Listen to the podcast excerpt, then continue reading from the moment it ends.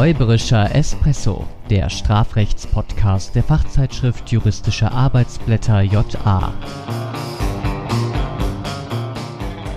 Herzlich willkommen. Mein Name ist Florian Nikolai. Und mein Name ist Mustafa Temmuz Olakjole. Und wir laden euch ein auf einen gemeinsamen räuberischen Espresso. Und die heutigen Hashtags lauten Hashtag Umkleide, Hashtag Ankerkette und Hashtag Oxygen. Und während es letzte Woche hieß, du kommst hier nicht rein, heißt es diese Woche, du kommst hier nicht raus. Sieht man ja schon an der Überschrift. Genau. Wir wollen uns äh, diese Woche die Freiheitsberaubung anschauen und uns da ein paar Fälle, ähm, die ja da Besonderheiten aufweisen, ansehen. Ähm, und wir meinen aber natürlich die Freiheitsberaubung im, im echten Sinn, also nach Paragraph 239 StGB und nicht so im Laienjargon, ähm, alles, was mir nicht passt, äh, schränkt mich gleich in meiner Freiheit ein. Ja, so die Gurtpflicht zum Beispiel. Ja. Oder so dieses, du engst mich ein und das ist mir zu viel geworden in den letzten Wochen. Wobei sich das auch wie eine Ankerkette anfühlen kann. Ja, ja zur Ankerkette komme ich später noch. Äh, es geht also vor allem um die Freiheit im Sinne von körperlicher Bewegungsfreiheit. Natürlich gibt es auch sowas wie eine Gibt es sowas wie eine Willensfreiheit? Wir wissen es nicht. Nein, Nein determiniert. Das, ähm, das soll es ja auch geben. Äh, die wird dann auch von Paragraph 240 Absatz 1 geschützt. Aber wie gesagt, wir schauen uns heute mal den engeren Freiheitsbegriff an. Der steht heute im Mittelpunkt. Also vor allem die körperliche Bewegungsfreiheit, die von Paragraph 239 geschützt wird. 239 StGB. Mal kurz vielleicht lesen. Wer einen Menschen einsperrt oder auf andere Weise der Freiheit beraubt, wird mit Freiheitsstrafe bis zu fünf Jahren oder mit Geldstrafe bestraft. In Absatz 2 ist dann noch die Versuchsstrafbarkeit geregelt, während in Absatz 3 und 4 noch Qualifikationen enthalten sind. Wichtig ist erst einmal, dass man so ein bisschen den Grundtatbestand und die wesentlichen Begrifflichkeiten in der Klausur beherrscht und da kann man wirklich auch schon viel eigentlich abfragen. Also es beginnt ja schon mit dem Tatobjekt, das heißt, wer einen Menschen einsperrt oder auf andere Weise der Freiheit beraubt. Also ihr müsst jetzt nicht alle in Panik euren Wellensittich freilassen. Ähm, also es fallen nur Menschen darunter. Ähm, auch nicht der Panther von Rilke. Und äh, Was für ein Panther? sein Blick ist im Vorübergehen der Stäbe so müd geworden, dass er nichts mehr hält. Ihm ist, als ob es tausend Stäbe gäbe und hinter tausend Stäben keine Welt. Wow. Ja. Wann hast du das gelernt? Äh, ich glaube, ähm, in der 11. oder 12. Klasse und dann habe ich es einmal aufgesagt ähm, und habe nicht 15, sondern 14 Punkte bekommen, weil ich zum Schluss zwischen und hört im Herzen auf zu sein nicht nochmal so eine Kunstpause gelassen habe. Ich dachte, du hast angefangen zu weinen. Nein, ganz so ist es okay, nicht. Okay, also äh, ich muss bei Reimen und Panthern immer an den rosaroten Panther denken. Achso, ja. Genau. Aber gut. Äh. Genau, also äh, Menschen als Tatobjekt ähm, das heißt, äh, da kann man dann aber gewisse Fragen schon mal stellen, nämlich wie ist das bei Säuglingen, mhm. ähm, wie ist es bei Schlafenden, Bewusstlosen? Die sind natürlich Menschen. ähm, Säuglinge sind Menschen, ja. Ja, aber deswegen ist die Frage dann auch ein bisschen nicht so ganz beim Menschsein zu stellen, sondern bei der Frage, ähm, kann ich die eigentlich ihrer Freiheit berauben. Ja, es geht letztlich so mehr um ja, das Rechtsgutskonzept oder wann sprechen wir eben von einer Freiheitsberaubung bzw. Freiheitsbeschränkung, da das eben nicht an den Tathandlungen aber ausgemacht werden kann, sondern eher, eher an der Frage des Tatobjekts und der Schutzwürdigkeit des Tatobjekts, wird man das in der Klausur dann vielleicht doch dort besprechen. Zwingend ist das nicht. Man könnte natürlich auch im Kontext unmittelbar des Einsperrens oder des, der Freiheitsberaubung in sonstiger Weise diesen Streit aus der Klausur beziehungsweise aus den Vorlesungen kennt man das oder hat man das vielleicht noch im Kopf um die Potentialitätsthese und Aktualitätsthese, äh, die könnte man hier verorten. Also es geht vor allem um die Frage, wie weit reicht eigentlich dieser Schutz äh, der Freiheit? Ist eben die äh, potenzielle Bewegungsfreiheit, Fortbewegungsfreiheit bereits geschützt oder muss irgendwie so ein aktueller Fortbewegungswille ja, gebildet werden? Ähm, was sich vor allem in den Konstellationen, die du so eben geschildert hast, von wegen ja Säugling, da ist es relativ klar, die können sich eben nicht bewegen, die sind letztlich dann auf äh, die Erwachsenen angewiesen. Ja. Aber wie ist es eben bei Schlafenden und Bewusstlosen? Genau, vielleicht ist es sogar in der Tathandlung besser aufgehoben, wenn mhm. man den Begriff des Einsperrens mal ganz wörtlich nimmt mhm. und sagt, das stellt also darauf ab, dass jemand was anderes will und ich ihn daran hindere. Ne? Ähm, Die Konstellationen sind aber dann die, dass man ihm beispielsweise sagt, man sperrt jemanden ein und der merkt das beispielsweise nicht mal oder man Genau. sperrt eine schlafende Person ein. Ähm, dann wacht sie vielleicht auf. Vielleicht wacht sie auf, aber wenn sie überhaupt nicht aufwacht und am nächsten Morgen sperre ich dann wieder auf, das kann ja auch unterschiedliche Gründe haben, aber das ist wiederum eine andere Frage. Stichwort Rechtfertigung. Also wenn ich etwa das Kind einsperre, weil es irgendwie nachts schlafwandelt und dann irgendwie vielleicht die Treppe herunterstürzen könnte und so weiter. Aber grundsätzlich erstmal, äh, wenn ich das richtig im Kopf habe, Potentialitätstheorie, herrschende Meinung. ja, Das- zumindest in der Literatur, aber ich glaube, Mhm. das macht die Rechtsprechung auch so. Ja, also äh, genau, also Teilen der Literatur und Ja. weitestgehend die Rechtsprechung. Das heißt, auch Schlafende und Bewusstlose können der Freiheit beraubt werden, während eben die Aktualitätstheorie verlangen würde, dass tatsächlich aktuell der Wille äh, besteht oder zumindest gebildet werden kann. Auch da wird ja nochmal differenziert. Auch da könnte man ja beispielsweise sagen, ja, ich bin wach, ich merke es aber gerade nicht. Aber in dem Moment, wo ich es merken würde, würde ich auch diesen Willen womöglich äußern. Äh, Das wäre sozusagen ja auch mal noch eine Abwandlung oder eine dritte Fallgruppe. Äh, Ich denke, in der Klausur ist hier vieles möglich und auch gut vertretbar, nämlich dahingehend, dass man hier auch Irrtümer einbauen kann äh, und auch die Versuchsstrafbarkeit ja noch immer möglich bleibt. Ja. Das heißt, selbst wenn man sich jetzt der Aktualitätstheorie anschließen würde, kann man noch viel um die Klausur herumschreiben. Aber das sind nicht die einzigen Probleme, die sich in diesem Kontext stellen können. Genau, also man kann ja auch erstmal fragen, was ist denn Einsperren überhaupt? Naja, das ist wohl das Festhalten in einem umschlossenen Raum durch äußere Vorrichtungen, also zum Beispiel eine Tür und ein paar Wände, so dass der Betroffene objektiv daran gehindert ist, sich von der Stelle zu bewegen. Wobei es jetzt kein besonders großer Raum oder irgendwie ein Wohnraum sein muss. Also vorstellbar ist ja auch, dass ich jemanden in einem Auto einsperre. Genau. Das geht auch in Ja. der Mülltonne. Ja. Das würde auch noch Ja. funktionieren. Also das sind einfach, in jedem Fall hätte ich einen umschlossenen Raum Genau. und das muss jetzt nicht irgendwie eine bestimmte Widmung aufweisen. Ähm, aber einsperren bedeutet einsperren. Also das Aussperren ist nicht erfasst. Genau, außer auf den Balkon zum Beispiel. Aber dann ist man rechtlich gesehen auf dem Balkon eingesperrt. Genau, so könnte auch wenn man ausgesperrt ist. Sehr schön hast du das jetzt gemacht. ähm, aber dieses grundsätzlich, was wir letzte Woche haben äh, oder hatten, du kommst hier nicht rein im Sinne eines Aussperrens, ich lasse dich eben nicht mehr in meine Wohnung rein, äh, das äh, wäre dann sozusagen nicht erfasst. Das heißt, ähm, so eine ähnliche Differenzierung haben wir übrigens auch bei den äh, Grundrechten, wo wir auch bei Artikel 2 auf der einen Seite bei der Freizügigkeit, wo wir auch differenzieren, ähm, kann ich mich irgendwie fortbewegen oder kann ich einen bestimmten Ort nicht aufsuchen. Genau. Wichtig auch, einsperren heißt nicht räumliche Trennung vom Täter. Also der muss nicht auf der anderen Seite der, der Tür stehen wie das Opfer, sondern man kann sich auch gemeinsam einsperren. äh, man, also man kann zum Beispiel ähm, Fallkonstellation im Aufzug, ja, ganz genau. Die, da gibt's ja so Aufzüge mit so, einer, mit so einem Stoppknopf. Richtig Ähm, ekelhaft. ja, und- das ist so eine qualifizierte Begehung bei bestimmten Personen. Die ich Ja. jetzt, ich habe wirklich gerade im Kopf so bestimmte Leute, mit denen ich echt nicht länger, also vor allem nicht im Aufzug eingesperrt sein Ja, will. fällt mir auch sofort eine Handvoll ein. Also, Also okay, gut, das, das, das reicht dann sozusagen auch fürs Einsperren. Genau. Und auf die, wie sieht es mit der Dauer der Freiheitsberaubung aus? Ja, gut. Also da könnten wir natürlich jetzt diesen alten Karlauer, den man aber trotzdem irgendwie, ich glaube auch gewisse Korrektorinnen und Korrektoren wollen den immer noch ähm, hören. Ja, die Dauer eines Vaterunser. Wenn, wenn man eingesperrt ist für die Dauer, die es benötigt, einmal das Vaterunser zu beten, dann ist es ausreichend. Jetzt gerade, wo wir beim Aufzug waren, frage ich mich jetzt, was ist, äh, wenn mich jemand im Paternoster einsperrt? Hör halt auf! Das warte, nein. Weißt du, was Okay. ich krass finde? Das ist eine vereinzelt gebliebene äh, Entscheidung des Reichsgerichts und wir, äh, äh, Recht, die komplette Rechtswissenschaft, Ja. hält irgendwie daran fest, indem, indem ich meine, das steht jetzt nicht immer in Skripten oder in Lehrbüchern drin, aber es taucht doch immer wieder auf, sodass es am Leben bleibt. Ja, vor allem so als Witz getarnt, aber Ja. schon mit einer gewissen Ja, und, Ernsthaftigkeit. genau, ne? und dann benutzt Ja. man es irgendwie doch und deswegen bleibt es am Leben.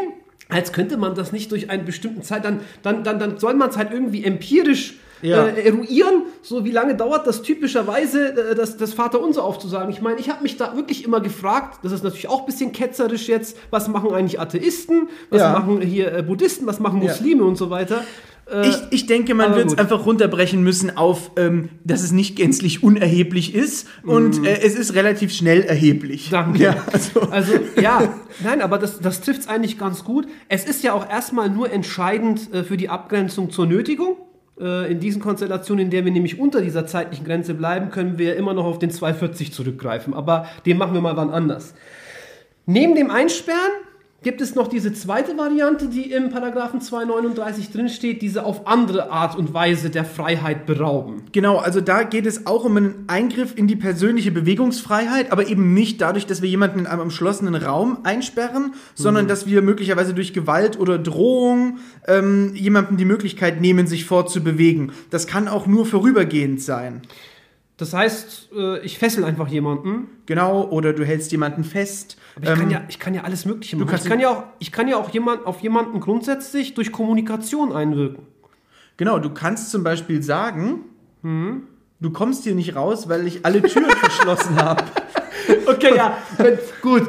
Äh, aber das ist jetzt interessant. Ich glaube, das ist auch der umstrittene Fall, dieser Listfall. Also wenn Ja. ich wirklich jetzt jemandem sage, du kommst hier nicht mehr raus, Ja. nie wieder. Und die Person ist einfach nur überwältigt von dieser Aussage und macht sich jetzt voll den Film, hat so voll Ja. den, ne, äh, sitzt da in der Ecke Ja. und denkt sich, ich komme hier nie wieder raus, ich komme hier nie wieder raus und, und macht sich aber keine Gedanken und testet das nicht. Also er schaut wirklich nicht, wo ist der Ausgang, beziehungsweise versucht auch nicht die Tür zu öffnen, glaubt mir einfach. Ja. Freiheitsberaubung? Ja, ist umstritten, ne?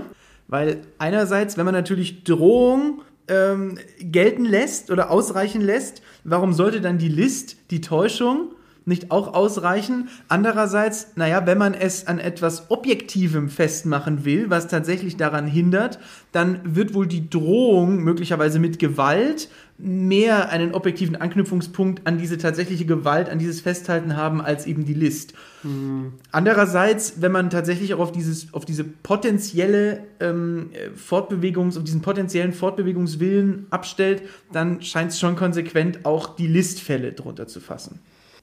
Etwas klarer ist die Situation in den Konstellationen, in denen der gegenwärtige Aufenthaltsort nur mit unzumutbaren Gefahren sozusagen verlassen werden kann. Ähm, in solchen Konstellationen nimmt die herrschende Meinung auch wiederum eine Freiheitsberaubung in sonstiger Weise vor. Ähm, aber man muss wahrscheinlich da auch nochmal wieder differenzieren, was für eine Art von Gefahr. Also bei Lebensgefahren kann ich es verstehen, aber bei bloßen Unannehmlichkeiten Ja, vor allem, wenn sie rein psychisch wirken. Also jetzt ähm, nimm das Beispiel, ähm, ich weiß nicht, ob, ob du äh, zum FKK-Badestrand gehst, aber jetzt stell dir vor, du tust das ähm, und dann kommt jemand und während du im Wasser bist, äh, klaut er dir all deine Sachen und dann weißt du nicht mehr, wie du nach Hause kommen sollst. Kann man auch übertragen, vielleicht äh, ins Schwimmbad, wo jemand ähm, jemandem die Sachen geklaut werden, während der sich gerade in der Umkleide umzieht oder so. Ähm, naja, da wirkt dann rein psychisch natürlich schon, weil ähm, die Personen wollen ja dann nicht nackt in die S-Bahn steigen zum Beispiel ähm, und das könnte ja auch für Aufsehen sorgen. Äh, andererseits sind sie ja nicht tatsächlich daran gehindert, jetzt das Schwimmbad oder die Umkleidekabine zu verlassen. Also halten wir mal fest, dass es bei diesen Fällen der Freiheitsberaubung in, auf andere Weise, vor allem auf die Zumutbarkeit der Gefahren kommt. Also bei Lebensgefahren werden wir solch eine Freiheitsberaubung annehmen können. Also beispielsweise auch, wenn ich jemanden irgendwie auf dem Dachstuhl einsperre und er dann da irgendwie durch so ein kleines Fenster da versuchen müsste zu türmen und dabei stürzen könnte und äh, ja, verunglücken könnte, dann müssten wir wohl eine Freiheitsberaubung bejahen. Während wir in anderen Konstellationen, in denen das wirklich rein psychische Zwänge sind, die vielleicht auch andere Rechtsgüter betreffen, etwa eben das allgemeine Persönlichkeitsrecht oder eben äh, die sexuelle Selbstbestimmung, dann wird es ein bisschen schwieriger, weil dann würden wir auch wirklich das Rechtsgut des Paragraphen 239 umwandeln. Ähm, Ich musste jetzt die ganze Zeit ein bisschen lachen, weil Ja. mir bei deiner Dachstuhlkonstellation auf einmal Rapunzel in den Sinn kam. Wobei man sagen muss, ähm, das ist auch keine, das ist auch keine, keine Körperverletzung, weil sie ja jedes Mal einwilligt, ne? wenn du da die Nee, Turm nee, ja, Ja, an den Haaren ziehen tut Ja. ja, weh. Äh, Deswegen habe ich jetzt gut. Aber ja, also das sind sozusagen die Fälle, die im objektiven Tatbestand dann im Wesentlichen eine Rolle spielen. Ein wichtiger Punkt hier auch noch, wenn ähm, wir einen Tatbestandsausschnitt des Einverständnisses haben. Äh, Also wenn jemand, ich sag's jetzt mal ganz platt, einwilligt, ja, genau, seine Zustimmung erteilt. genau, das führt Ähm, ja. Übrigens, das ist gar nicht so trivial, was du jetzt gerade hier angesprochen hast, denn das ist, weil man könnte nämlich auch genauso davon ausgehen, dass diese Begrifflichkeiten gar nicht implizieren, dass das Einsperren oder dass die Freiheitsberaubung in sonstiger Weise gegen den Willen des ja der Freiheit Beraubten erfolgt, sondern dass das sozusagen losgelöst von der Zustimmung erstmal tatbestandsmäßig ist und dass dann etwaige Zustimmungen als rechtfertigende Einwilligungen zu lösen sind. Das würde übrigens auch zu einem effektiveren Rechtsgüterschutz führen im Kontext äh, der Freiheitsberaubung, weil äh, dann etwaige Irrtümer sich wahrscheinlich eher auswirken äh, als im Kontext des Tatbestands ausschließlich Einverständnisses. Aber ich, Ja, ich würde sagen, ähm, schwierig, weil ähm, nicht nur Freiheitsberaubung die Überschrift ist, sondern im Absatz 1 steht einsperren oder auf andere Weise die Freiheit berauben. Also einsperren ist eine Unterform des der Freiheit berauben. Und ich würde doch sagen, berauben kann man jemanden einer Sache nur, ähm, wenn er sie nicht freiwillig hergeben will, oder? Also wenn man die Überschrift einbezieht, ist das sozusagen eine taugliche Argumentation. Naja, auch wenn man nur Absatz 1 einbezieht. Nicht, Herr Kollege. Und ich will doch erst...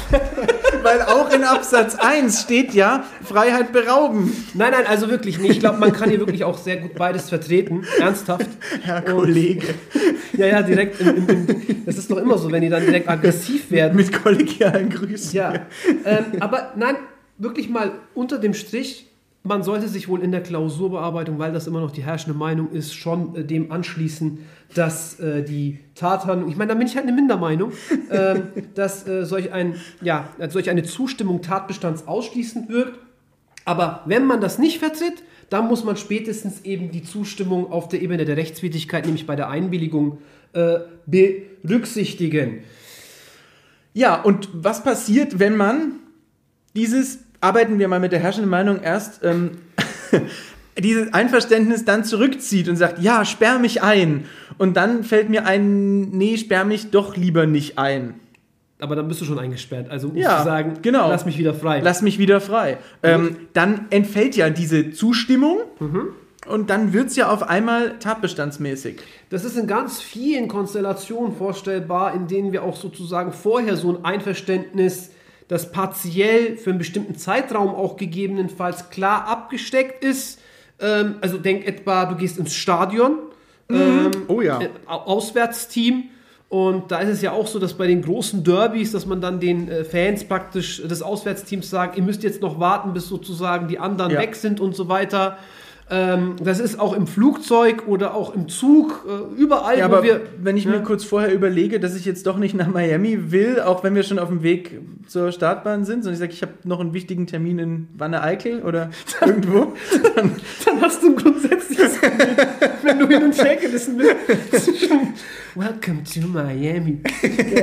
ja, ähm, und, äh, und dem Wanne-Eickel, ja. Nee, ähm, kann passieren, aber um mal wieder ein bisschen ernst reinzubringen. Ja. Entschuldigung äh, in beiden oder in allen drei Konstellationen ist es durchaus vorstellbar, dass ich ursprünglich ein Einverständnis habe. Ich meine, wenn ich von Anfang an dann auch sage, gut, für einen bestimmten Zeitraum besteht dieses Einverständnis ja, auch, dann kann auch klar ich, ist. Genau, ne? dann kann ich es nicht auch einfach zurückziehen, sondern dann wird man allenfalls bestimmt in bestimmten Konstellationen einen Notstand, also einen rechtfertigenden Notstand äh, konzipieren können, aber grundsätzlich bleibt dann natürlich auch das Einverständnis bis zu diesem Zeitpunkt wirksam. Jedenfalls hätte die Rücknahme nicht zur Folge, dass wiederum der Täter sich irgendwie wegen Freiheitsberaubung strafbar Sagen macht. wir so, als tatsächliches Kriterium entfällt es zwar, mhm. genau, aber es hat mhm. nicht zur Folge, dass dann die Strafbarkeit eintritt. Wobei man der Vollständigkeit halber natürlich sagen muss, dass wenn man jetzt jemanden in einen Raum einsperrt und der erst einverstanden ist und dann sagt, ähm, lass mich wieder raus und es besteht nicht wie im Flugzeug ein objektives Hindernis, jemanden rauszulassen, dann ähm, schwappt das natürlich schon über zur Strafbarkeit. Ja, weil aber in diesen Konstellationen ja auch nicht äh, das Einverständnis für einen bestimmten Zeitraum erteilt wird, sondern eben so lange, bis ich es ihm zurücknehmen kann. Und genau. damit erklärt sich ja wiederum der Täter dann auch sozusagen einverstanden, weil er nicht auf diese, dieses Einverständnis angewiesen ist. Also Exakt. das ist dann schon wechselbezüglich in gewissem Grade. Aber du bringst mich auf ein Folgeproblem mit dieser Rücknahme und dem Wegfall. Das kann auf der Ebene des Tatbestandes eine Rolle spielen, aber dann eben auch bei, auf der Ebene wieder der Rechtfertigung. Wie ist das eigentlich wenn ein bestimmtes Einverständnis äh, irgendwie eben abläuft, zeitlich abläuft oder in bestimmten Fällen der Rechtfertigung die Rechtfertigungslage wegbricht. Also es ist ja durchaus vorstellbar, dass es Konstellationen geben kann, in denen eine Freiheitsberaubung, und damit meine ich jetzt nicht die Untersuchungshaft oder die Freiheitsberaubung durch den Staat in Form äh, der, der, der Haft, sondern wirklich in dem Privatpersonen andere Personen festhalten und festnehmen für einen längeren Zeitraum, äh, um ihn von irgendwelchen Dingen abzuhalten. Da stellen sich natürlich erstmal zwei Probleme. Und das erste Problem, das führt uns zu unserer Ankerkette, denn daran musste ich wirklich denken, ähm, als wir diese Folge vorbereitet haben. Ja.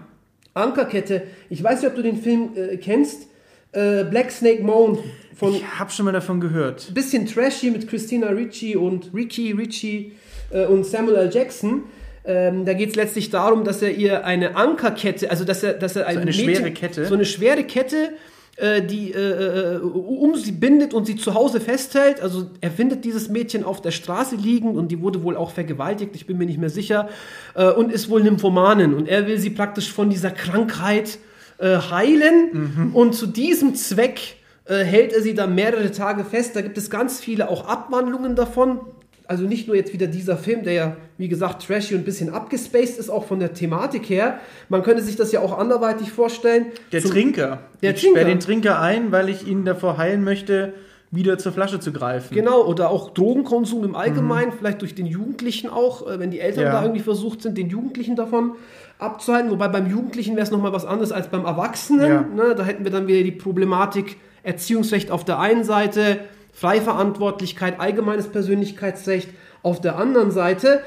Ähm, wir haben in unserem Fallbuch haben wir die Problematik, wie ist es, wenn du jemanden, also wenn du jemanden, äh, wenn du deine Partnerin oder wen auch immer äh, von einer Abtreibung abhalten willst. Auch das ist sozusagen Okay. sehr problematisch. Ähm, wenn wir dann innerhalb der zwölf Wochen Frist noch sind, können wir dann diese Person eben zu Hause festhalten und verbarrikadieren, bis eben diese Frist abläuft, sodass diese Möglichkeit nicht mehr besteht. Naja, ich, ich würde mal sagen, alles, was autonome Entscheidung ist, davor kann ich niemanden ähm, schützen, in Anführungsstrichen, äh, so blöd das klingt, äh, durch ein äh, Einsperren. Also alles, was auch nicht per se strafbar ist. Ähm, also zum Beispiel auch der Konsum irgendwelcher ähm, äh, Stoffe oder eben auch äh, der Schwangerschaftsabbruch. Also da hat sich niemand darüber zu erheben und zu sagen, ich äh, verbiete dir das, ich schütze dich davor, indem ich dich hier in Ketten lege. Genau, es geht letztlich darum, wir haben eine bestimmte Ausgestaltung unseres Rechts, gesetzgeberische Wertentscheidungen, sei es im Kontext der 218 FF,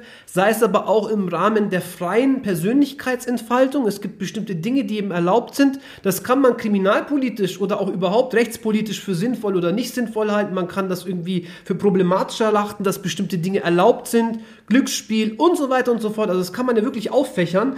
Äh, letztlich steht es uns als Privatperson aber dann nicht zu, andere Leute, auch wenn das in bestimmten Konstellationen sogar schädlich sein kann, von dieser Freiheitsentfaltung abzuhalten. Etwas anderes ist es lediglich, wenn sie schon an dem Punkt angelangt sind, wo sie gar nicht mehr autonom entscheiden Genau. Oder wo sie womöglich vielleicht sogar unmittelbar durch ihr Handeln auch Dritte gefährden. Also denk an den Trinker, wenn der schon betrunken ist Ja.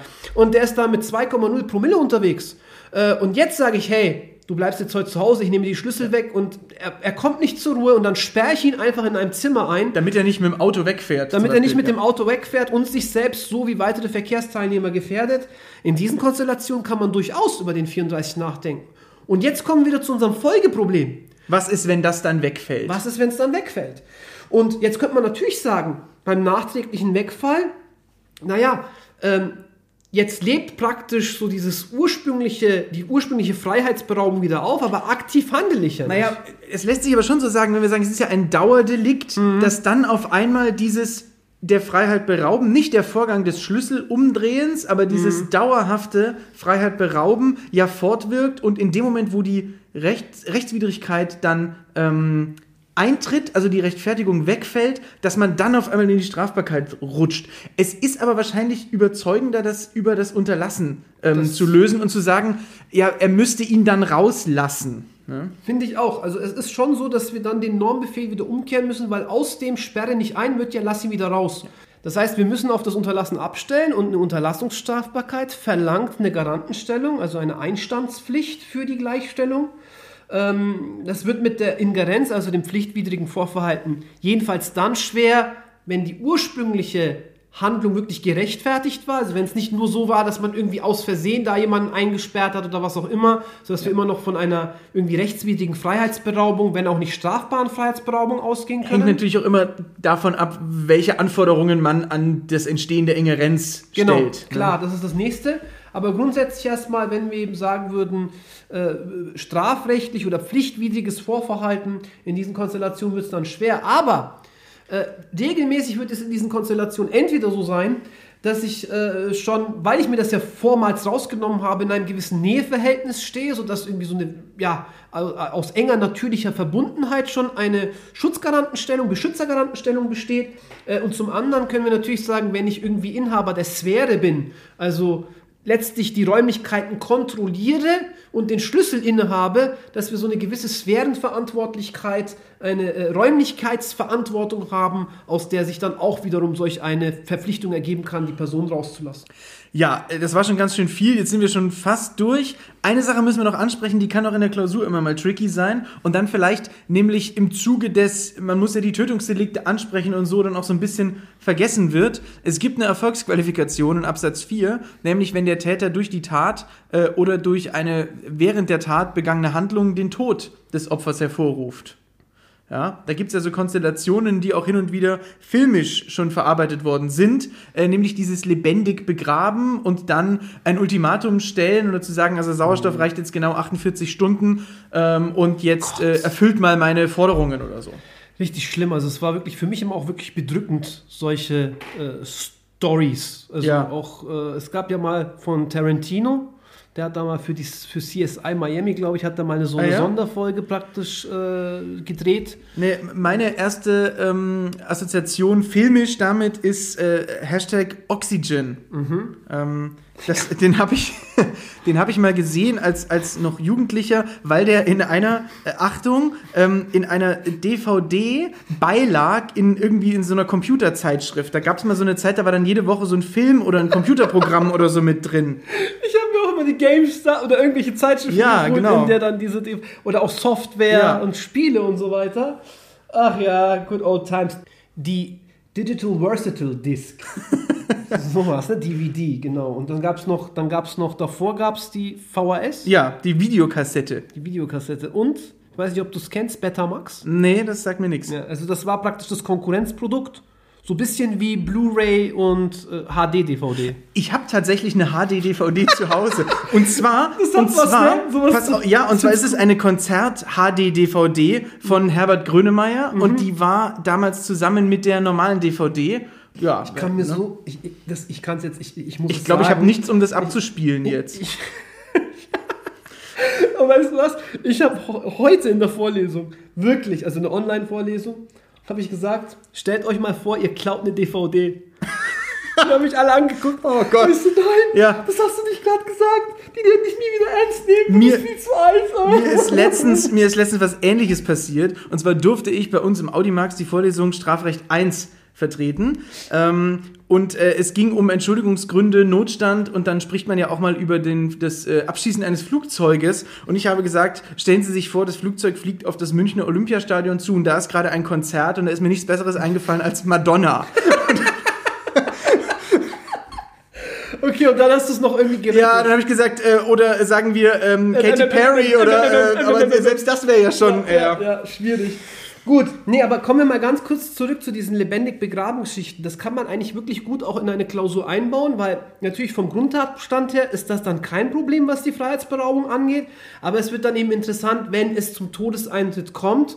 Äh, was brauchen wir da? Äh, stellen wir auf den Erfolg ab? Stellen wir auf die Handlung ab? Ja. Auch hier kann sich sozusagen ja diese Frage, die sich im Kontext von Erfolgsqualifikation stellt, äh, und Vielleicht ist gerade auch die Erfolgsqualifikation deswegen einschlägig, weil man das irgendwie mit, dem Sau mit der Sauerstoffzufuhr auch falsch kalkuliert hat.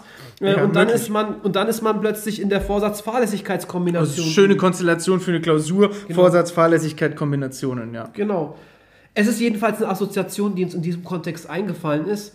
Aber das würde ich sagen, reicht jetzt auch erstmal. Wir sind jetzt wieder bei 30 Minuten fast Ja, angekommen. dann würde ich aber sagen, das war doch ganz schön dicke heute. Da machen wir jetzt noch eine schöne Crema draus, dass man da noch was äh, behalten drauf kann. oder Klima draus? draus, drauf, ähm, äh, damit man noch mehr behält als, als unsere ähm, äh, ja, äh, altbackenen Medien. Genau.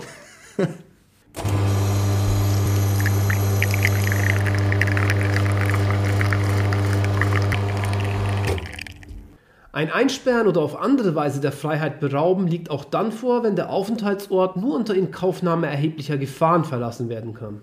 Die Zustimmung des Opfers schließt in aller Regel den Tatbestand der Freiheitsberaubung aus.